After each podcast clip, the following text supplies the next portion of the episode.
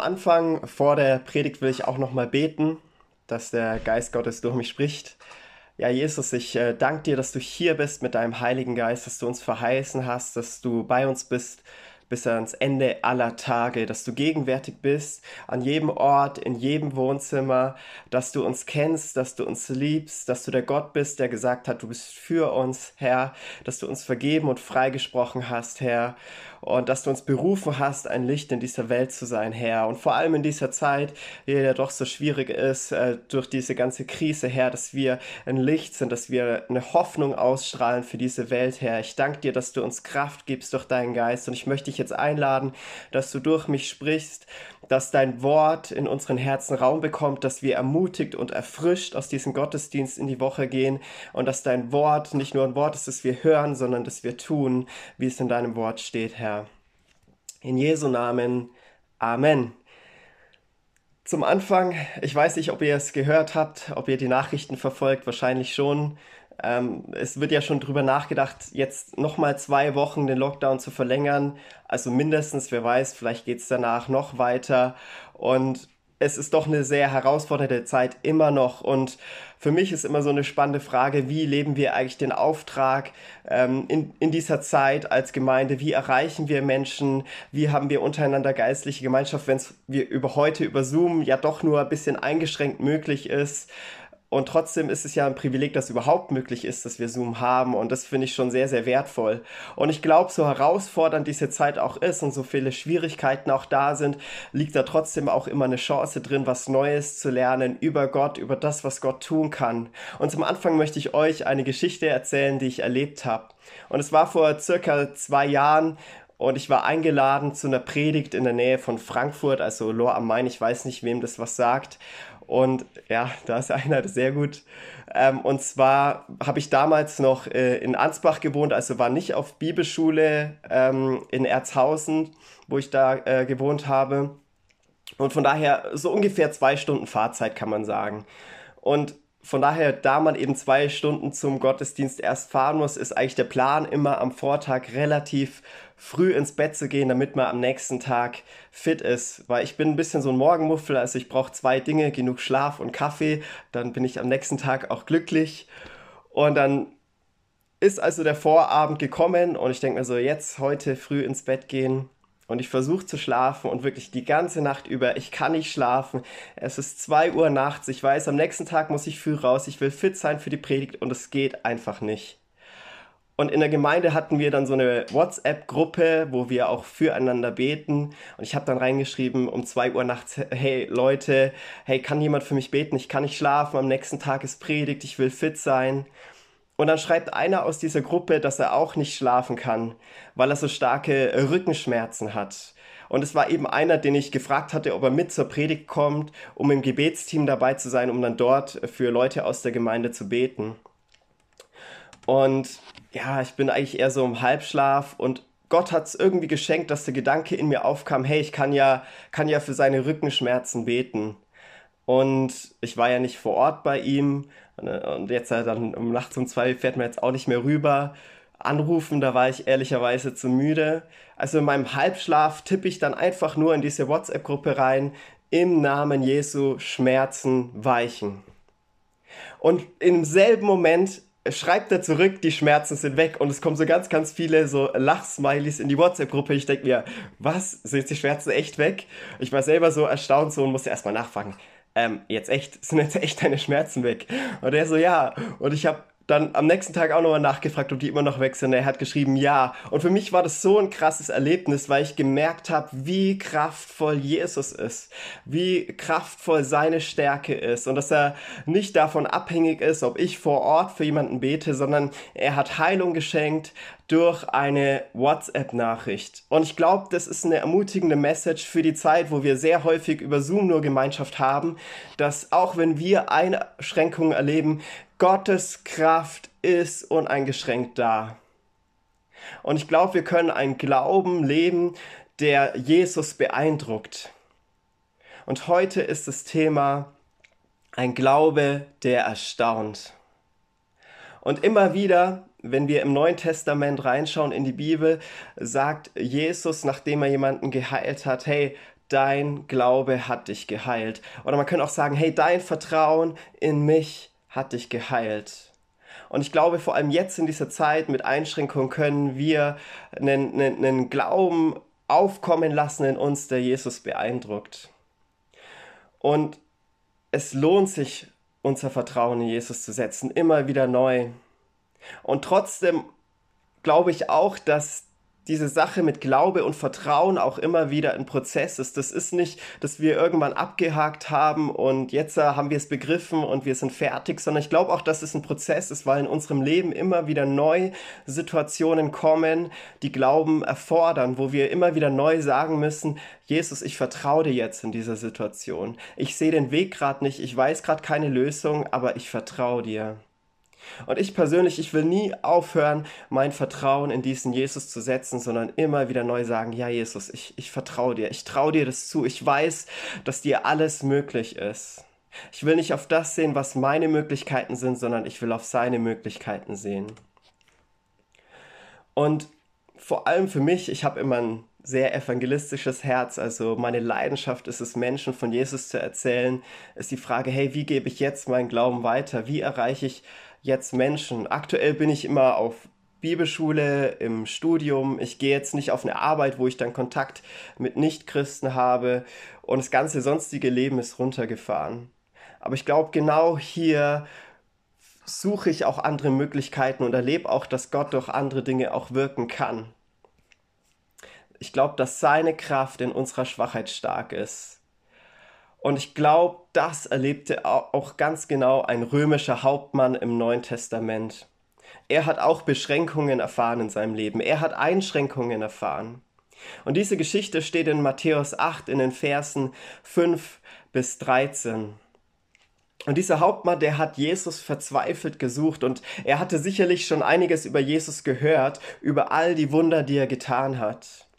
Denn vier Kapitel zuvor, in Matthäus 4, lesen wir von Jesus und sein Ruf verbreitete sich in ganz Syrien und sie brachten alle Kranken zu ihm. Und Jesus heilte auch diese Kranken. Also der Ruf von Jesus hat sich ausgebreitet gehabt. Die Leute haben von Jesus gehört. Und sicherlich hat auch dieser Hauptmann von Jesus gehört. Und mit dieser Hoffnung, dass Jesus die Kranken heilen kann, hat er Jesus aufgesucht. Und dort heißt es, als aber Jesus nach Kapernaum kam, trat ein römischer Hauptmann zu ihm, bat ihn und sprach, Herr, mein Knecht liegt daheim, ist gelähmt und leidet unter furchtbaren Qualen. Und dieser Knecht war nicht nur irgendein Knecht oder ein Diener des Hauptmanns, sondern es muss eine Person gewesen sein, die dem Hauptmann nahesteht, die ihm wichtig ist. Ich meine, warum hätte er sonst den Aufwand betrieben, nach Jesus zu suchen, nach Jesus Ausschau zu halten?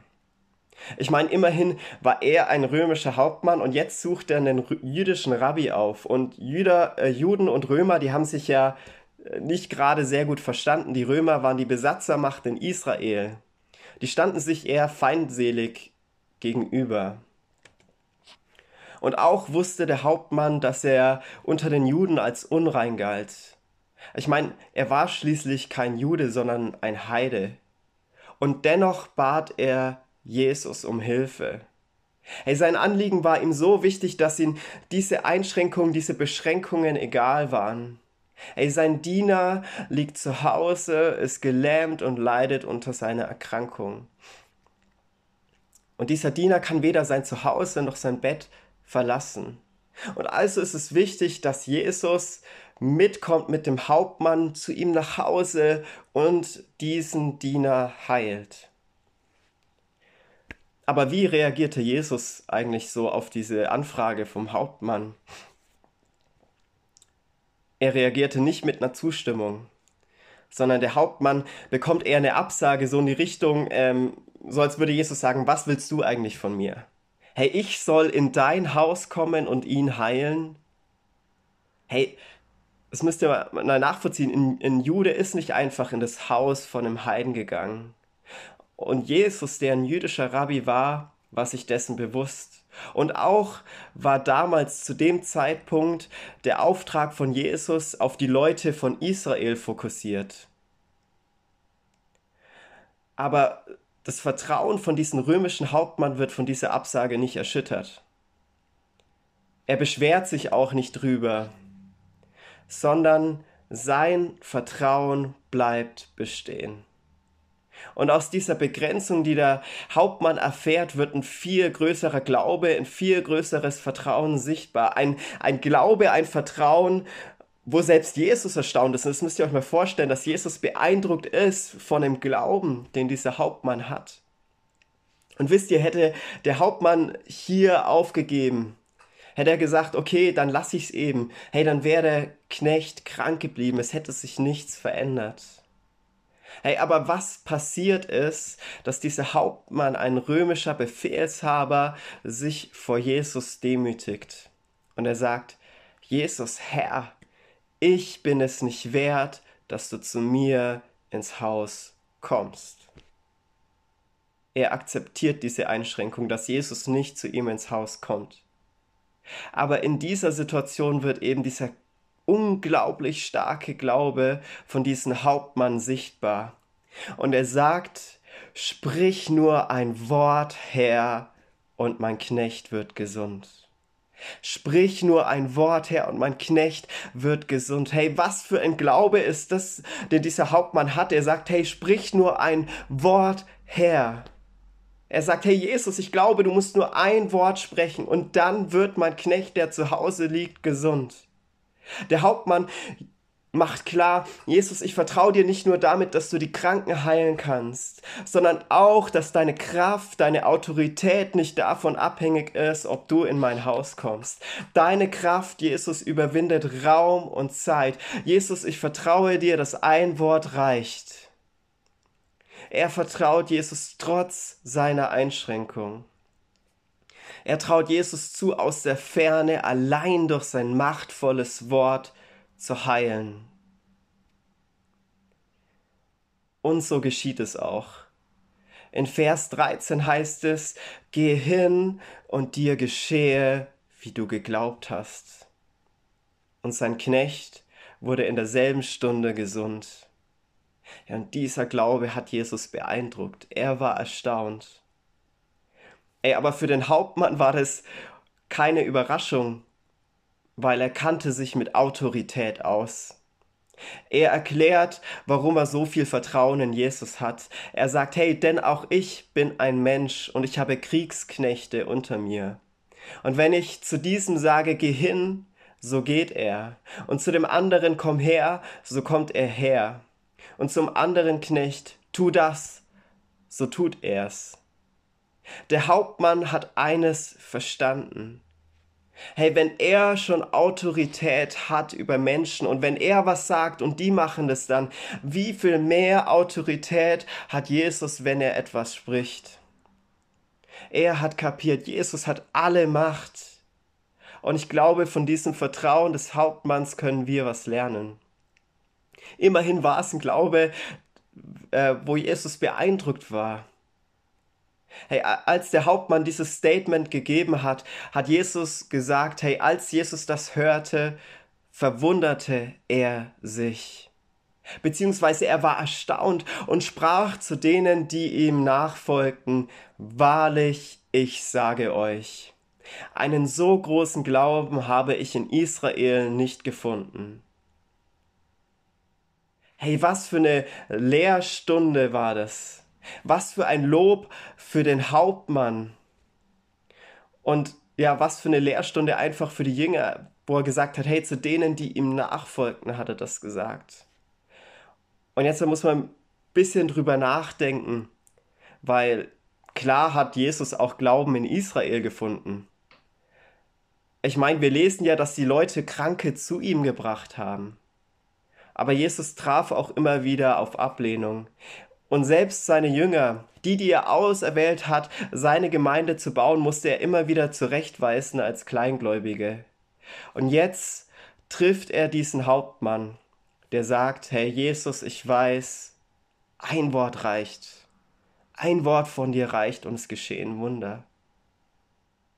Und das war der Glaube, den Jesus bisher in Israel nicht gefunden hatte.